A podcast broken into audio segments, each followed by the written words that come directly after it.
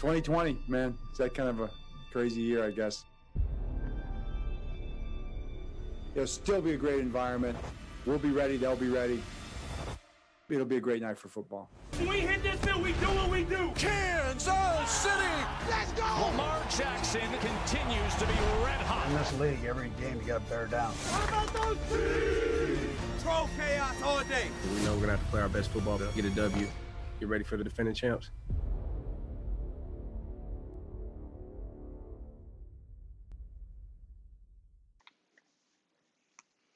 Qué gusto saludarles. Bienvenidos amigos de ESPN Deportes. Es lunes por la noche y estamos casi listos para la patada inicial de este juego con el que se cerrará la semana 3 de actividades. Partidazo largamente esperado. Los Kansas City Chiefs enfrentando a los Baltimore Ravens, los que fueron los dos mejores sembrados de la conferencia americana la temporada pasada. Los campeones defensores de la NFL con Pat Mahomes contra los Ravens de Lamar Jackson. Saludo con mucho gusto a los señores John Sutcliffe, Mauricio Pedrosa y Ramiro Pruneda durante la siguiente media hora con ustedes, dejándolos listos para la transmisión de este partido. Mm, a ver, les quiero preguntar su primera sensación de esta rivalidad, porque por muchos años nos acostumbramos, John, a la rivalidad Peyton Manning contra Tom Brady, y ahí seguían y seguían y seguían, pero después ha costado trabajo encontrar algo tan duradero tan emocionante y tan sostenido. ¿Cuál es tu primera impresión cuando ves esta rivalidad? Que ojalá ganara Lamar Jackson y los Ravens para que se vuelva realmente de una vez, ya. en una gran rivalidad para que estén, porque si siempre empieza a dominar uno, el otro ya le quita un poco de chiste. Entonces sí, sí me recuerda mucho a lo de Peyton Manning y Tom Brady, pero ahí era un ir y venir. Entonces para esta rivalidad sería muy sano que hoy ganaran Lamar Jackson y los Ravens. ¿Qué me dices, Mau? A ver, yo creo que tenemos esta rara situación de que buscamos la nueva gran rivalidad. Cuando vivimos casi un par de décadas la Peyton Manning contra Tom Brady, creo que todos esperamos que ahora Lamar Jackson, Patrick Mahomes tomen esa estafeta y creo que lo van a hacer. Tenemos un MVP de un Super Bowl contra un MVP de la temporada, los dos menores de 25 años, la primera vez que vemos esa clase de circunstancia en la liga, tenemos un futuro bien, bien promisorio con estos dos. Y además, Ramiro, dos estupendos entrenadores en jefe como tutores para guiarlos por delante. ¿Cuál es tu primera sensación? La sensación que me deja es de que va a ser y es más, me voy a atrever a decirlo, ya en este momento supera por mucho la rivalidad que pudieran haber presentado el mismo Tom Brady con Peyton Manning. ¿Y por qué me atrevo a decir esto? No, por la explosividad perdón. en cuanto a puntos. Por favor, es espectáculo lo que nos presentan estos señores en todo sentido de la palabra. Con dos mentores, como lo estaba mencionando Ciro, no le puedes pedir nada a esa rivalidad, que eran señores que se quedaban en la bolsa y desde Wow. ahí... Estos van empezando. Wow. Estos van empezando. Ramiro, te la volaste, se han enfrentado dos veces apenas. Ramiro lanzando Y con el eso tengo para presentarlo y sostenerlo. Sí, sacó una ¿Qué más quieres? ¿Qué más quieren los últimos pase. dos MVP de la temporada? Eh, quiero que duren, Ramiro. Quiero que duren. Si Y esta conversación la podemos tener dentro de 10 años, te invito a cenar lo que tú quieras. Y yo sé que es una apuesta arriesgada en este caso. Pero vamos, vamos, Eh, eh, más partido respeto, a partido, por más favor. respeto- más respeto a Ramiro Mau. Tienes razón, una disculpa, una disculpa, John. Por favor. No, bueno, pero sí te fuiste hasta la cocina. Mandaste reversible pase. Sin, ofen- sin Eh, ofender, ¿verdad, Ciro? No, para nada, para nada. Pero sí creo que le falta mucho para poder alcanzar semejantes niveles. Ya veremos. En principio le faltan momentos, le faltan horas de vuelo para que registremos partidazos, grandes momentos, juegos estelares, como el de esta noche. Pero sin duda, por talento y juventud, tienen todo para marcar la siguiente generación en la NFL. Vamos pues a analizar no nada más a estos dos corebacks, sino también el talento que tienen a su disposición a la ofensiva. Tienen líneas ofensivas buenas, en algunos casos muy buenas, y tienen a los siguientes jugadores para explotar. El equipo de Kansas City tiene a un corredor novato tomado en la primera ronda del draft turno 32 global, Clyde edwards helaire al mejor a la cerrada de la NFL en Travis Kelsey, al más rápido como Tyreek Hill, un gran complemento como Sammy Watkins que estaba tocado para este partido, McCall Hartman, otro especialista que también están cada vez adaptando mejor al juego aéreo del equipo a la ofensiva y estas son las armas de que dispone Patrick Mahomes. Sí, que las, subo, las supo utilizar la temporada pasada. Y Lamar Jackson también, porque siendo él el principal detonador de esta ofensiva, por lo que aporta en principio con el juego terrestre, donde superó las mil yardas la temporada pasada, cada vez lanza mejor el balón, apoyándose mucho en sus alas cerradas. Ahí la aportación de Mark Andrews ha sido fundamental. Y si de un lado está Tyreek Hill, del otro lado está Hollywood Brown con esa velocidad explosiva. Le falta pesar tanto a Brown como lo ha hecho Tyreek Hill con el equipo de los Kansas City Chiefs. Eh, Lamar Jackson o Pat Mahomes, ¿quién tiene más talento a su alrededor, John? A ver, yo sigo pensando que Pat Mahomes tiene más talento, aunque los Ravens estén pasando un mejor momento. Sammy Watkins, a final de cuentas, sí está activado y va a jugar esta noche. Tienes a Tyreek Hill, tienes a Kelsey, a Clyde Edwards, el corredor que le da otra panorámica. Eso no quiere decir que los Ravens en casa no estén haciendo las cosas bien, pero el talento alrededor, me encanta lo de Mahomes, porque creo que Mahomes puede hacer muchas cosas con el brazo que no puede hacer Lamar Jackson. tiene, cierto que, tiene más talento los Chiefs, pero creo que también lo podemos ver de esta otra manera. Los Ravens tienen el talento que necesitan para su filosofía ofensiva. No tienen los jugadores más deslumbrantes, ni los más caros, ni los que van a tener más puntos en el fantasy, pero para como juegan los Ravens, Ciro, tienen un monstruo de tres cabezas para correr, cuatro si contamos a Lamar Jackson, para correr la bola. Entonces, Andrew de, en ala cerrada y Hollywood Brown se vuelven grandes complementos. Puedes tener mucho talento, pero si no van de acuerdo a tu filosofía, no sirve para nada. Los Ravens lo explotan muy bien. Ramiro. Bien sencillo. Hablando de talento, estamos diciendo el resto, los 10 jugadores restantes, y ahí es donde los Ravens se los llevan de calle. ¿Por qué? Por la línea ofensiva. Hay cinco lineros ofensivos con Kansas City que la, eh, la, semana pasada lo hicieron sufrir a Pat Mahomes corriendo por su vida constantemente, presionándole, pegándole, y sí, con el talento que tiene en el brazo alcanzó a rescatar un juego para poner el balón para el gol de campo. Pero hasta ahí, el otro equipo, como lo estaba diciendo Mau, es el complemento ideal de los 11 para ser mejores, ¿qué fue Kansas? Pues eh, muy dividido, como pueden notar. Como sea, Kansas City es el campeón defensor, talento hay. Y el equipo que tuvo más jugadores convocados al tazón de los profesionales la campaña pasada fue Ravens. Y se mantiene ese núcleo junto también del otro lado. Por eso no le falta nada a este juego que vamos a llevarles a ustedes por la pantalla de ESPN. Desde Baltimore, Maryland, con el relato de Eduardo Varela, los comentarios de Pablo Viruega. Pausa, continuamos. Regresamos con ustedes. Los Dallas Cowboys se enfrentaron a los Seattle Seahawks en el Central Link Field. Espectacular, sin gente, sin uno de sus factores más importantes, esos number 12 que tienden a ser insoportable el partido para los visitantes. Esta jugada de Dak Prescott fundamental en cuarta y una para convertir, perdían por ocho puntos, estaban arrancando el cuarto periodo. En segunda oportunidad de ocho, Prescott se planta, buena protección, pase completo, conecta con Michael Gallup que se escapaba hasta la zona de anotación, fallaría en la conversión de dos puntos, seguían abajo, más adelante Greg Surline conseguiría un gol de campo para ponerlos adelante 31 a 30. Pero vendría Russell Wilson en tercera oportunidad y tres. Wilson con protección te puede matar. Y más con esta facilidad para poner pases precisos. DK Metcalf había cometido un grave error en la primera mitad. Lavó su error, conversión de dos puntos. Ganaba Seattle 38-31. Últimos instantes del encuentro. Dak se mantiene de pie. Levanta saca el pase a la zona, interceptado y se acababa el partido.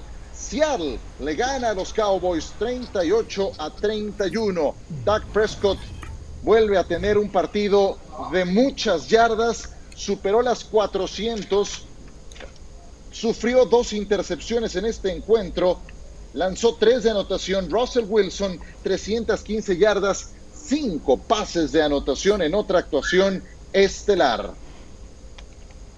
Dallas sigue teniendo registros muy pesados de yardas, de puntos, Mauricio, pero no ganó. ¿Qué le está faltando? Defender mejor. Cuando queremos encontrar la explicación por qué Dallas no ha podido ser consistente, una victoria, dos derrotas. No hay que buscar en el mariscal de campo, hay que buscar del otro lado del balón. Han permitido casi 100 puntos en estos primeros tres juegos y no es nada más el permitir los puntos, es poner a su ofensiva contra la pared, es tener que remar contra la corriente. En algún punto la defensiva de Cowboys tiene que ayudarle a su ofensiva comenzando con deteniendo el ataque terrestre. Oye, podrían ir 0-3, ¿eh? Si no es por el milagro ante Atlanta. ¿Cierto? Podrían ir 0-3. ¿Qué dice Ramiro? Eh, definitivamente voy a coincidir con Mao y por la situación de la defensiva secundaria es lo que más me preocupa. Vieron todas las coberturas fallidas y cómo era posible que se crearan receptores con más de 5 yardas de separación, confundidos, sin comunicación entre sí y esto se debe a todas las lesiones, a las bajas que han tenido y es la principal razón que hayan recibido estos casi 100 puntos y que Dak Prescott siga teniendo buenos números porque tiene muy buenos receptores, aunque no le voy tanto a su talento, pero los números los está poniendo y está respondiendo a la hora que tiene que hacerlo. Viene con todo, viene repartiendo para todos lados el señor Pruneda. ¿Qué dices, eh, John? A ver, me queda claro que la defensa es un desastre. No habían permitido tantos puntos después de tres partidos desde 1988, cuando empezaba Jerry Jones a, a reestructurar a este equipo. Pero sí creo que Dak Prescott todavía no es ese coreback elite, elite. Ha tenido muy buenos partidos, pero de repente ciertos errores. Le falta refinar, pulir, mejorar. E- Esa intercepción o esa entrega podría haber sido diferente. En estos momentos Dallas está donde está por su defensa, pero sí creo que Dak tiene espacio para mejorar y subirse a ese nivel de lo que siempre digo, estar en el penthouse de los mejores corebacks y tiene que limitar sus errores. O sea, pero- Por pero- pero lo- John, por no te- más que lo pongan a Pero, pero es que, perdón, pero es que no es justo. Es que no es justo porque lo que tú le estás dando a entender a la gente es que los Cowboys están como están por Dak Prescott y no es así. No, los Cowboys están de como están. es la Por la defensa. Si no fuera por Dak Prescott, de si no fuera la por Dak. Prescott, este equipo puede estar 0-3. Así de Sí, sencillo. pero- si no tuvieran un sí, coreback competente sí. como lo tienen, estarían 0-3. Pero tiene margen para mejorar. ¿O me vas a decir que Dak Prescott ya es coreback No. elite? ¿Ya no, es elite? Pero, John, pero tu Mau. explicación va apuntando a, a, a decir que la culpa del momento de. Dallas es Dak Prescott. Porque razón te fuiste directamente ahí. Es la defensa. La Ah, razón bueno. principal es la Ah, defensa. entonces elaboremos Pero sobre la defensa. creo- sí creo que Dak podría limitar sus errores. Bueno, y Mike McCarthy también podría limitar sus errores. Y la línea ofensiva podría proteger mejor. bien. ¿Por qué no lo hablas de eso McCarthy, también? Yo quise hablar de Dak. Oye, otra cosa también. Si lanzas 57 veces el balón teniendo enfrente a Russell Wilson, pues tienes que correr también para que Russell Wilson se quede en la banca. Ayer no fue factor Ezekiel Elliott. Y se acuerdan de Tony Pollard, la jugada que hace en la primera mitad, ese balón suelto Uf. que nos deja en la yarda uno. ¿Qué pasa después? Elliott con un safety. Entonces, cuando pones juntos todos esos elementos y lo mal que defendieron el pase, pues por eso te encuentras una derrota como estas que debe de estar en el presupuesto caer ante los Seahawks en Seattle. En fin, otra semana larga en Arlington para el equipo de los Cowboys. Vamos ahora con lo que pasó entre los Steelers y los Houston Texans. Los Tejanos ya les tocó bailar con la más fea después de enfrentar a los dos que hoy se van a eh, medir en Monday Night Football. Ya perdieron con Ravens, ya perdieron también con Chiefs y ahora se enfrentaban en Pittsburgh al equipo de los Steelers y no empezó mal el equipo de Lamar de, de, de Sean Watson que completó 19 de 27 para 264 yardas, dos pases de anotación, uno de ellos a Will Fuller que los ponía adelante 21 a 17 en el segundo cuarto, pero este enfrentamiento donde se midieron los tres hermanos Watt, pues eh, era preciso contemplar también la segunda mitad, donde apareció Mike Hilton interceptándole a Watson, eso dolió, y desde luego lo que hace James Conner, que logra el acarreo de anotación para poner cifras definitivas. Vendría después Juju Smith Schuster con un con una jugada que fue bu- buena para la conversión de dos puntos y de esta forma los Steelers se imponen al equipo de Houston 28 puntos a 21. Roethlisberger lanzó dos pases de anotación. Los Steelers con un buen arranque ya que tienen a su quarterback más experimentado, titular y futuro integrante del Salón de la Fama. Pausa, regresamos. Previo al Monday Night Football, estamos con ustedes preparándonos para el duelo entre los Chiefs y los Baltimore Ravens por ESPN. Estas son las historias a seguir para este Monday Night Football. Ambos quarterbacks tienen el porcentaje combinado de victorias más alto, 825. Es la cifra más alta entre dos quarterbacks mezclado que hayan iniciado al menos 20 partidos en su carrera. Sería el encuentro más joven entre quarterbacks que se ha eh, presentado y que han sido jugador más valioso en temporadas consecutivas. El promedio de edad es de 24 años y medio. Quinto enfrentamiento entre jugadores más valiosos de temporada regular y de Super Bowl. Es apenas la quinta ocasión que esto ocurre y es el tercer duelo en Monday Night Football que el jugador más valioso vigente enfrenta al campeón defensor del Super Bowl y el primero desde el 2005 cuando Peyton Manning enfrentó a los New England Patriots. Como pueden notar, hay mucho talento sobre el terreno de juego y debe haber muchas claves a seguir. ¿Cuál es para ti, Ramiro, la más importante, la que todos tenemos que eh, mantener muy pendiente?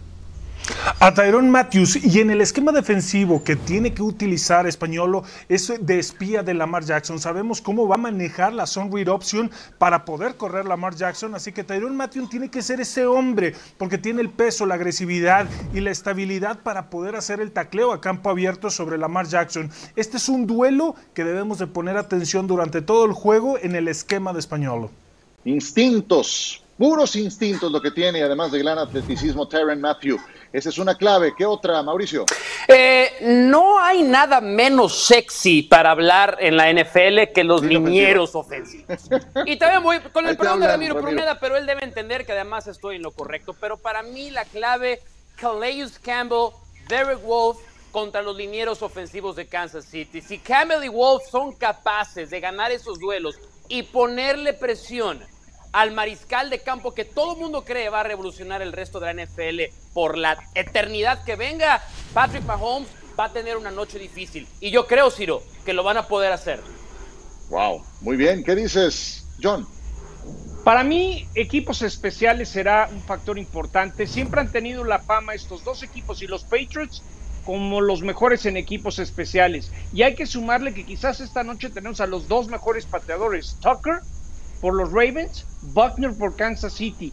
Yo espero un partido de más de 60 puntos, de mucha ofensiva y esos momentos finos en equipos especiales pueden marcar la diferencia. Y por qué no pensar una patada de 65 yardas, récord en Monday Ah, Night Football. ¿Por qué no? ¿En Baltimore? Eh, Wow. sí, En sin la ayuda de la altura. Si fuera en Denver o en Azteca, de acuerdo, pero Bueno, bueno. Eso es como lo de Ramiro que dijo que esta rivalidad ya es mejor que la de No, Peyton no, no, no. Brady. Eh, eh, Lo Están es. al nivel, están al nivel esos comentarios hoy. Ramiro. Y así como o lo menos. es mi voz cuando más o hablo, menos ese nivel. Gallina chicken. Más o menos. No les entendí nada, eh, pero bueno, eh, eh, Butker viene de conectar un gol de campo de 58 yardas en tiempo extra, con el que le ganaron a los Chargers. 58. Ya de ahí para pensar más. Eh, y Tucker es una garantía. Esos dos son de lo mejor que hay en la liga. Y no Equipos a Chris- especiales puede ser la diferencia. Sí, y yo pondría también los ojos en un jugador muy importante que se llama Chris Jones, de la línea defensiva del equipo de Kansas City. Le dieron su nuevo contrato y era muy notorio cuando estaba y cuando no estaba en el terreno de juego por la presión que puede poner desde dentro para efectos de, de colapsar las jugadas. Y si algo necesitas es incomodar a Lamar Jackson en un partido como el de esta noche. Pausa, regresamos, se acerca el momento del kickoff. Volvemos con ustedes. En lo dicho, dos quarterbacks muy, pero muy jóvenes que se estarán enfrentando esta noche y en su juventud radica también eh, un, factor a seguir, porque Lamar Jackson ya eh, llegó a postemporada en dos ocasiones y perdió esas dos veces que disputó un juego de playoffs siendo local. Apenas cumplió 23 años de edad en enero de este mismo año. Y Patrick Mahomes ya ganó un Super Bowl y eh, acaba de cumplir 25 de edad. Así es de que estamos hablando de dos jugadores con muchas condiciones, reconocidos, líderes de sus equipos y con gran juventud.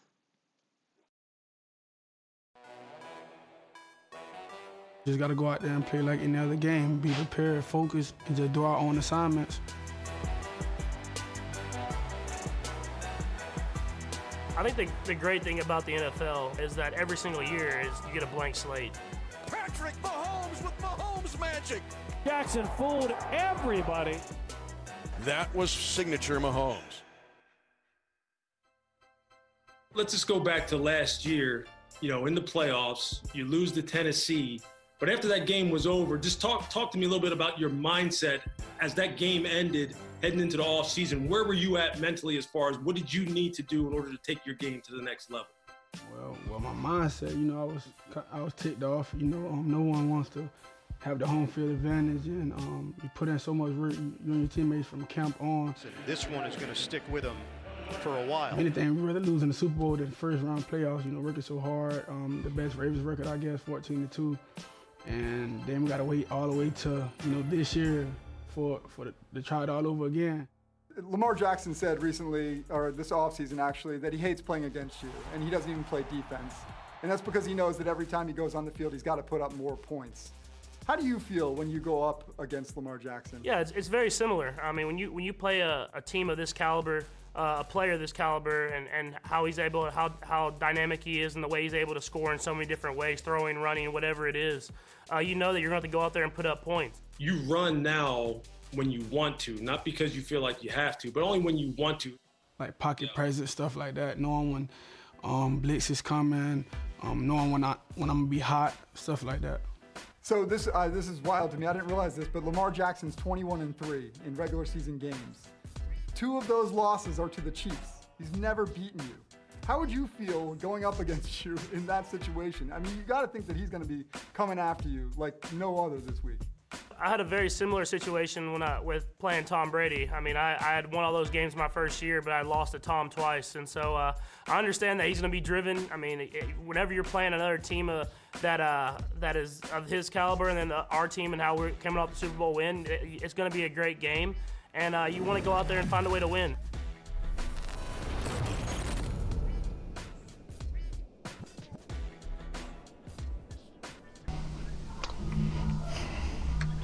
Tenemos pronósticos y perdón que me anticipe porque siempre me dejan eh, solamente tres segundos y ya no alcanzo a decir, pero me voy a quedar con los Baltimore Ravens, perdón que me agandalle. Los Ravens van a ganar. Pat Mahomes tiene marca de 10 ganados, 0 perdidos en septiembre, siempre hay una primera vez. La cumbre que hay que escalar el día de hoy es bien complicada. ¿Qué dices, John? Yo espero un partido de más de 60 puntos, un ir y venir y a final de cuentas lo Toma, Irak. pronostiqué en NFL Live. Me quedo con Pat Mahomes y los Kansas City Chiefs. Ok, muy bien. ¿Qué dices, Mauricio? Los Ravens, la- la- las primeras dos veces que se enfrentaron, Lamar Jackson no jugó particularmente bien y aún así le alcanzó para hacer duelos bien parejos, uno incluso de tiempo extra. Hoy creo que los Ravens corren y corren mucho contra la defensiva, 27 contra el ataque terrestre y Ravens acaba ganando el juego. Ramiro. Pues va a estar en lo más sexy, lo más bonito que puede tener el campo de fútbol. Se va a definir en la línea ofensiva No, de los no, Ravens, no, que es el que va a ganar el juego, no. aunque te cueste, Mau. No, lo más no, hermoso no, Ok, que ganen los Ravens, que ganen los Ravens, estoy de acuerdo ya.